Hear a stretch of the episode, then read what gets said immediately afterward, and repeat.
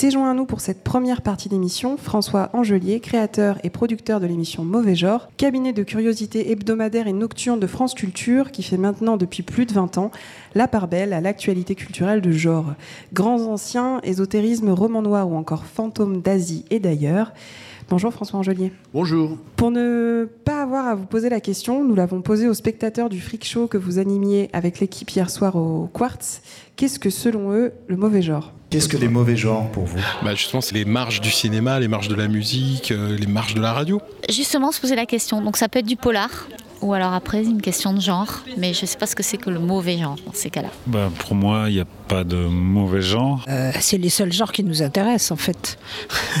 les gens mal habillés, les gens débraillés. Ça, c'est le mauvais genre. C'est tout ce qui est un petit peu euh, borderline, on va dire. Ça a l'air d'être un kaléidoscope de plein de choses autour du fantastique, du polar, de tous les sous-genres euh, un peu populaires. Ah, qu'est-ce que le mauvais genre? Enfin, l'émission, c'est oui, c'est un mélange justement d'érudition, de, de, de drôlerie, d'intelligence. Voilà, pour moi, c'est ça, mauvais genre. Qu'est-ce que vous pensez de ces définitions? Oh, y a à peu près tout, c'est bien. Il y a, il y a la, la, définition traditionnelle, un petit peu ancienne, euh, les gens débraillés. Faut pas s'habiller comme ça, ça fait mauvais genre. Faut pas se conduire comme ça. Faut pas mettre son dos contre celui de la chaise, ses coudes sur la table. Euh, ça fait mauvais genre. C'est une émission des années 50-60. Et puis, il y a la définition, je dirais, euh, angoissée, psychologique. Je, je ressentis une impression de mauvais genre, à voir ceci, à voir cela. Et puis, il y a tout simplement aussi les genres. Les genres dont on parle, le polar, la science-fiction, l'érotisme, l'humour, l'aventure, tout ça. Donc l'éventail est assez complet, on peut dire. Alors, euh, est-ce que c'est -ce c'est toujours un mélange de peur et de fascination, le mauvais genre?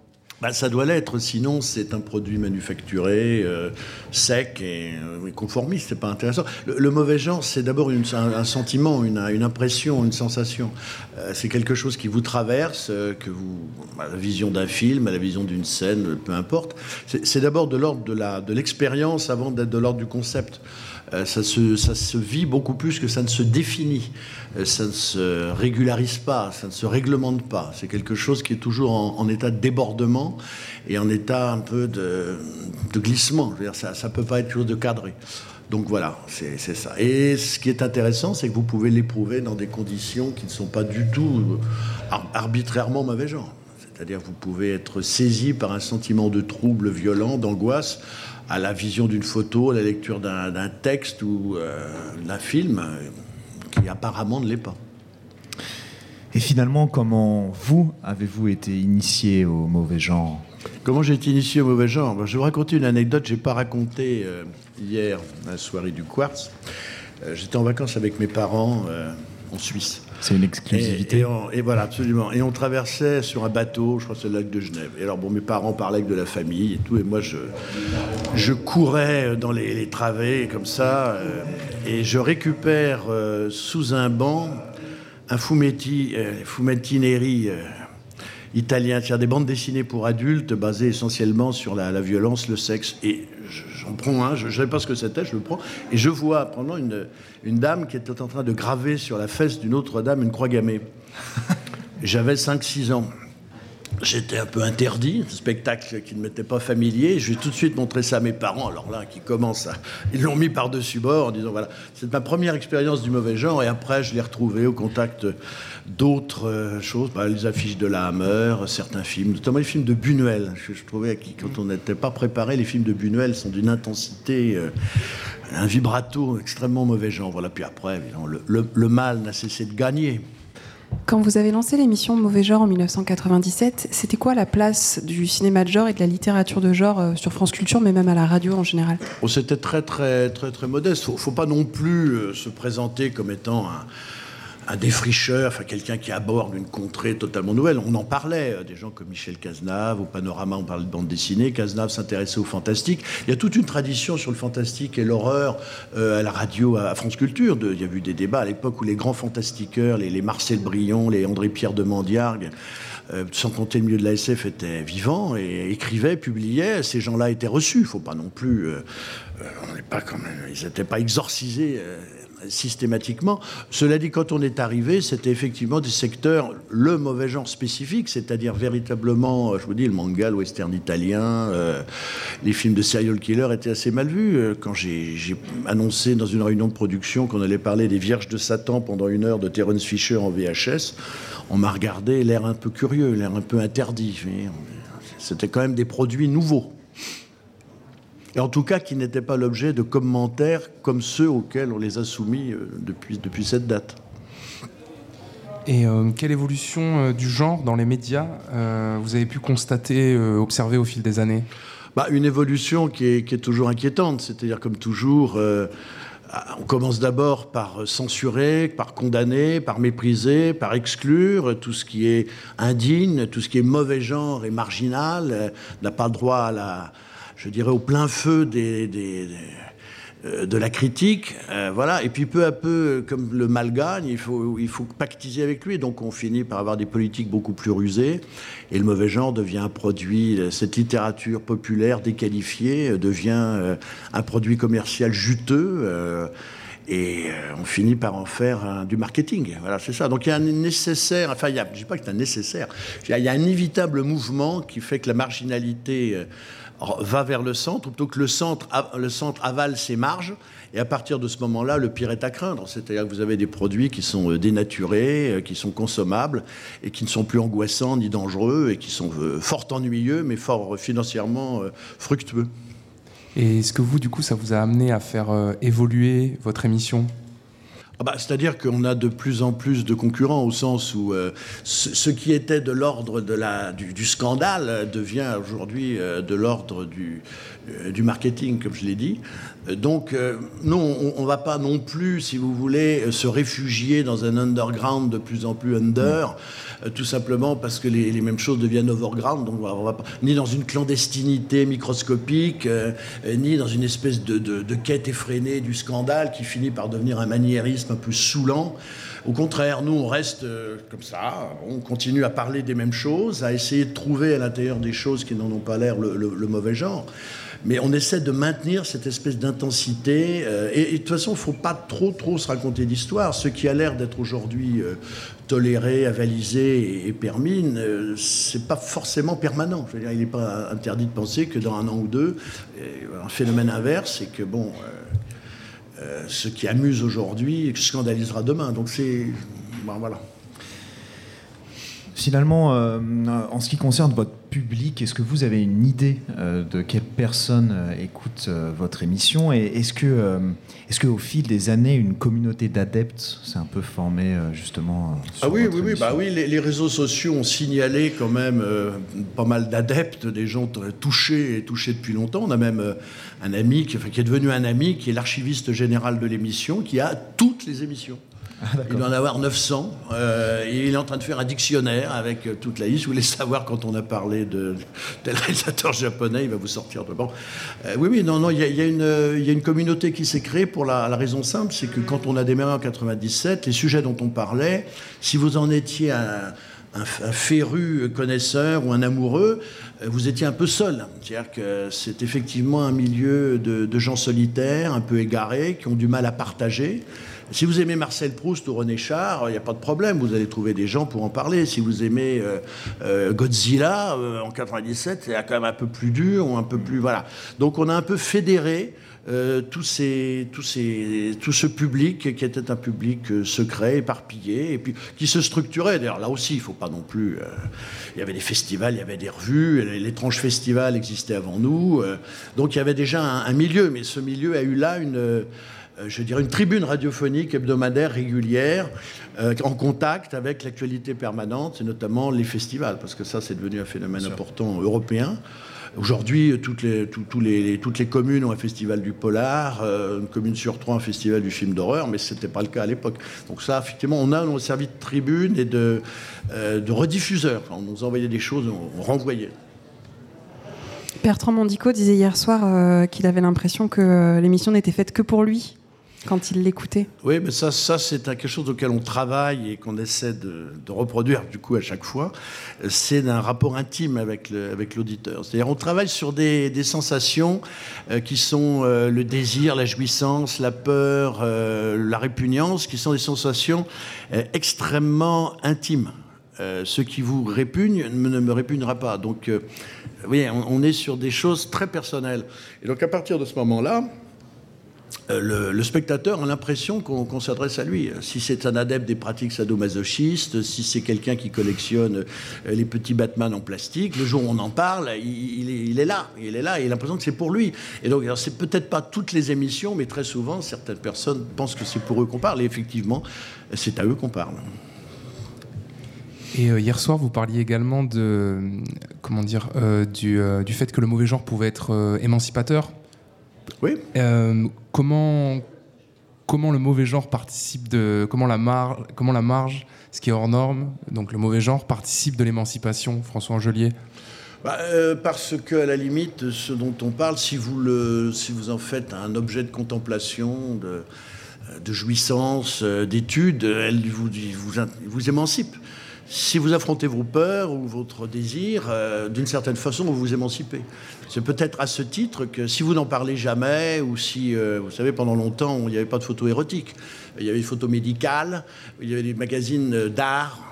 Un jour, on appelait ça érotisme, donc on a fait un pas. Ben là, c'est pareil. Euh, si les choses prennent leur nom, et si on peut aider à donner leur nom aux choses, je pense qu'on ira dans le sens d'une émancipation. Est-ce que c'est comme ça que vous restez justement euh, prescripteur un petit peu dans, ce milieu? Puisque justement vous, vous parliez de l'aspect euh, marketing euh, qui aurait tendance à dénaturaliser un petit peu le mauvais genre.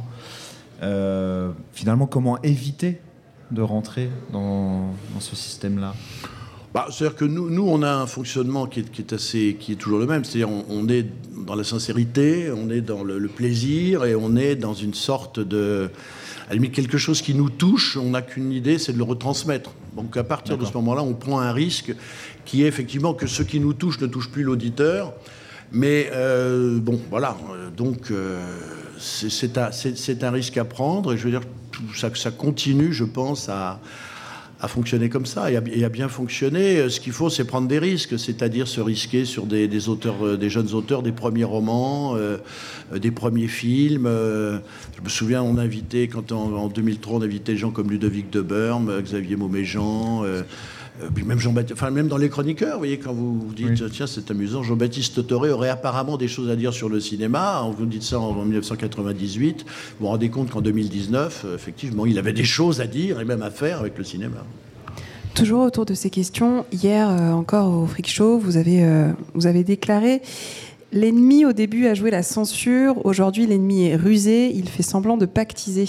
C'est qui exactement l'ennemi? Oh, bah, L'ennemi, c'est tous les gens qui cherchent à, arrondir les angles et à, faire qu'un objet de scandale devienne un objet de commerce. Euh, c'est évident, ça c'est évident. Vous avez vu par exemple, je veux dire, les, alors, d'un autre côté, est-ce que c'est l'ennemi? Enfin, je dis l'ennemi parce qu'il y a une majuscule, il y a un côté démoniaque et luciférien, c'est toujours plus rigolo plutôt que de dire euh, euh, le, grand capital, la structure, euh, les réseaux, j'en sais rien. Bon, mais effectivement, il faut, faire attention à cette espèce de, marchandisation de tout ce dont on parle. Quoi. Mais c'est inévitable, je veux dire, c'est à partir de là, bon, Hier soir, vous a rejoint en cours de Freak Show Philippe Baudouin pour parler de peur et de fantômes. Il se trouve que dans la journée, il animait une rencontre hier sur les fantômes radiophoniques. Thibaut, qui nous a rejoint, s'y est rendu. Oui, bah, c'est vrai que euh, je suis toujours content d'être à longueur d'onde. C'est l'occasion de réfléchir à la radio de manière générale, de découvrir de nouveaux points de vue. Et à ce niveau-là, j'ai pas été déçu. Donc Philippe Baudouin, il est euh, philosophe, il est réalisateur pour Radio France et Arte Radio. Il contribue parfois euh, à votre émission mmh. et il s'intéresse à, ce, à ceux qu'on s'attend plus à voir dans le, dans le cinéma de genre que dans nos postes radio. Les fantômes, donc, ces fantômes radiophoniques qui peuvent prendre plusieurs formes. Et je vous laisse découvrir ça. Est-ce que tu sais ce que veut dire Yo no quiero morir? C'est de l'espagnol, ça veut dire je ne veux pas mourir. Qu'est-ce qu'ils veulent, à ton avis, ces fantômes, quand ils te parlent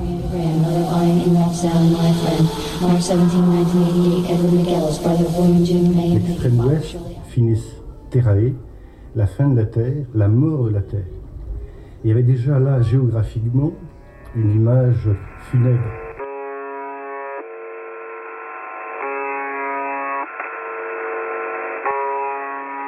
crois que c'est Orson Welles qui disait que euh, ce qu'il y a d'avantageux dans la radio, c'est que l'écran est beaucoup plus large.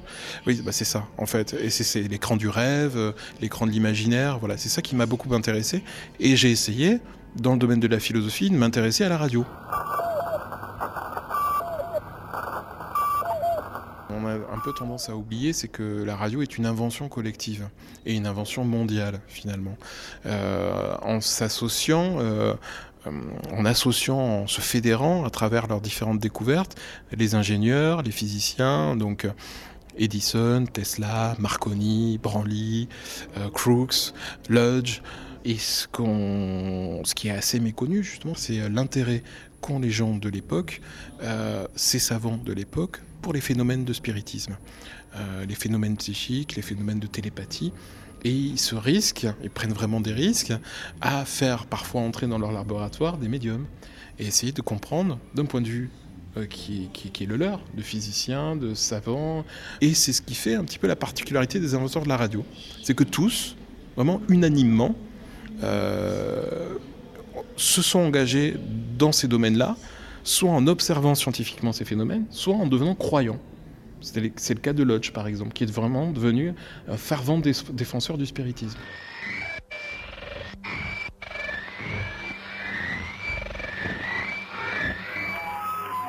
La syntonie. Alors c'est un terme qui est un peu oublié aujourd'hui, mais la syntonisation, c'est la mise en accord d'un émetteur et d'un récepteur. Là, je parle de la technique radiophonique. Hein. Ce terme-là, avant d'être euh, utilisé pour la radio, c'était un terme qui était employé par les premiers parapsychologues pour parler des émetteurs et des récepteurs télépathie. Donc la transmission de pensée, avant de parler de transmission radio, euh, utilisait le terme de syntonie. Et celui qui a parlé de ça, donc euh, un certain Frédéric Myers, euh, qui était un des premiers fondateurs d'une société de parapsychologie en Angleterre, a soufflé le mot justement à, des amis travaillant justement dans le domaine de la radio. Et c'est comme ça que le mot s'est propagé et est devenu euh, quelque chose d'assez fréquent dans le domaine de la technique radiophonique, la syntonie. Ces voix, pour ce qui est de la radio, et même du phonographe, à partir du moment où le phonographe fait son apparition dans les foyers, il y a quelque chose qui est euh, extrêmement attirant parce qu'effrayant. Parce que ces voix, justement, qu'on prend un malin plaisir à, écouter, à réécouter et à entendre, justement, à, laisser s'insinuer comme ça dans le foyer, sont effrayantes, mais elles sont attirantes parce qu'elles n'ont pas de visage, justement. Et il y a quelque chose d'extrêmement ludique aussi, de se faire peur, hein, le plaisir de se faire peur, en fait. La radio, quelque part, c'est presque une machine à ressusciter. C'est presque une machine à ressusciter dans le domaine des archives. La force qu'elle a d'évoquer et de nous rendre présent quelqu'un par une profonde absence, c'est ça qui fait la particularité de la radio. C'est qu'on rend présent des absents, en fait, toujours. Que ces absents-là soient vivants ou morts, encore une fois. Et ce qu'on appelait au 19e les fantômes de vivants et les fantômes de morts, c'est encore valable pour la radio. L'archive, c'est ça. Et, même le direct, même le direct, il y a toujours un très léger différé qui est de l'ordre de la microseconde. Mais ce différé-là produit des fantômes. Et lorsque celui qu'on appelait le speaker au début du XXe et qu'on appelle aujourd'hui le journaliste ou l'animateur à la radio parle, quelque part il est déjà dépossédé de sa voix et lui-même devient un fantôme.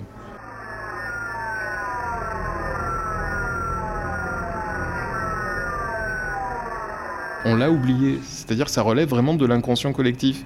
Je pense qu'il y a un imaginaire qui agit toujours, ce que je disais, c'est que qu'on le veuille ou non, ça agit toujours parce que c'est profondément lié à cette histoire. cette association complètement incongrue entre le spiritisme et la radio, au, début de la radio, aux origines de la radio, agit toujours aujourd'hui. Les fantômes radiophoniques de Philippe Baudouin. Merci Thibault. Euh, Philippe Baudouin, qui a d'ailleurs, tu, tu, tu l'as dit, euh, qui, a d'ailleurs, euh, qui est d'ailleurs déjà intervenu plusieurs fois dans l'équipe de Mauvais Genre.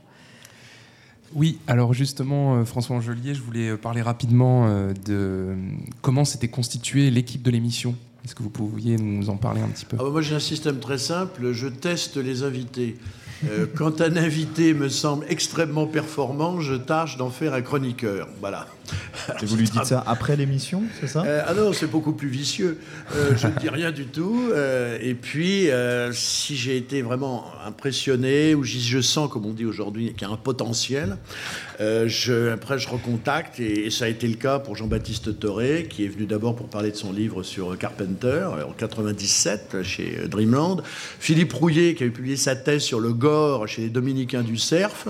Euh, Christophe Beer, qui est venu euh, parce qu'il avait sorti un livre sur la censure. Euh, Antoine Guillot, je le connaissais déjà. Céline Duchesnet travaillait déjà pour, pour, euh, pour France Culture et donc est vraiment s'est mis à travailler beaucoup pour, pour genres. Donc c'est souvent la manière de, de fonctionner. Et puis je, il faut qu'il y ait un profil. euh, Jean-Pierre Dionnet aussi, qui a d'abord été un invité euh, deux fois pour être ensuite un chroniqueur. Donc euh, c'est ce qui fait que. Est-ce qu'on peut rappeler qui est Jean-Pierre Dionnet Ah bah Jean-Pierre Dionnet, c'est un des parrains du mauvais genre. Vous savez, on a, on a toute une espèce de, de- de généalogie. Jean Boulet, le grand Jean Boulet, qui a tout inventé sur ce domaine, depuis le, le gay cuir jusqu'à la cotation des bandes dessinées. Francis Lacassin, qui a réédité tous les grands classiques du populaire. Et Dionnet, euh, qui a énormément Métal Hurlant, Cinéma de quartier sur Canal+, qui est l'encyclopédiste du mauvais genre, qui maîtrise aussi bien euh, les 25 versions de tel euh, Superman, aussi bien que le cinéma italien ou japonais, bon, qui est devenu un, ami et un membre régulier de l'équipe. Donc c'est un peu un système comme ça de réinvitation, mais sur un autre statut. Vous avez dit hier soir que selon vous, le générique est un sas pour Ouais. l'auditeur. Je le redis aujourd'hui. Vous, le- vous le redites aujourd'hui.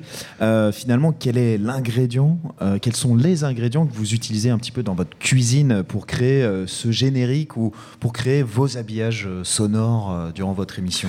Moi, je pense que effectivement, le générique doit être un sas, c'est-à-dire le générique est une manière de dire à l'auditeur attention, vous entrez dans un domaine interdit. Vous savez, c'est un peu comme le, je disais hier, euh, c'est un peu comme le- la voûte, la, voûte- la voûte sombre euh, qui vous fait passer d'un monde à l'autre, rentrer dans un château, passer d'un secteur, d'une zone à, à une autre. Donc ça, c'est un élément important. Ensuite, tous les, les ingrédients qui constituent un générique doivent être non pas des éléments d'information, mais des affects. C'est-à-dire qu'il faut qu'il y ait des cris, alors des cris de jouissance ou des cris d'horreur, mais des affects comme ça, et ça doit composer une sorte de symphonie d'affects, de symphonie de sensations, euh, qui, euh, comme ça, qui attrapent l'auditeur et qui le font passer, euh, volontairement ou pas, dans un autre univers. Et c'est pour ça que j'ai- j'aime pas les génériques qui sont des espèces de, de, de comme dirait, de, de, de- où il n'y a qu'à pousser, on rentre. Il faut un peu, voilà, il faut traverser le générique. Et euh, est-ce que la radio perd de sa magie et de sa puissance en étant filmée, selon vous, François Angelier? Bah, euh, tout dépend comment on la filme. hein. Euh, si vous la filmez platement pour avoir une image témoin, ça n'a aucun intérêt et là, elle perd tout. Euh, Si vous la filmez euh, de façon, je dirais, radiophonique, si vous filmez la radio avec une idée derrière la tête et en, en cinéaste, en tout cas ou en vidéaste, là, ça peut devenir absolument fabuleux. Tout, tout dépend euh, ce que vous faites en filmant. hein. Si, vous faites une image témoin, comme il y a des, caméras de contrôle dans les parkings, bon, effectivement, ah il y a machin, il parle, d'accord. Si c'est vraiment filmé, alors là, un nouveau monde s'ouvre à nous. Merci beaucoup François Bah, Angelier de nous avoir accompagnés pour cette première partie d'émission. Auditeurs, auditrices, si vous êtes sur France Culture le samedi soir de 22h à 23h, pas d'erreur, c'est mauvais genre. Merci.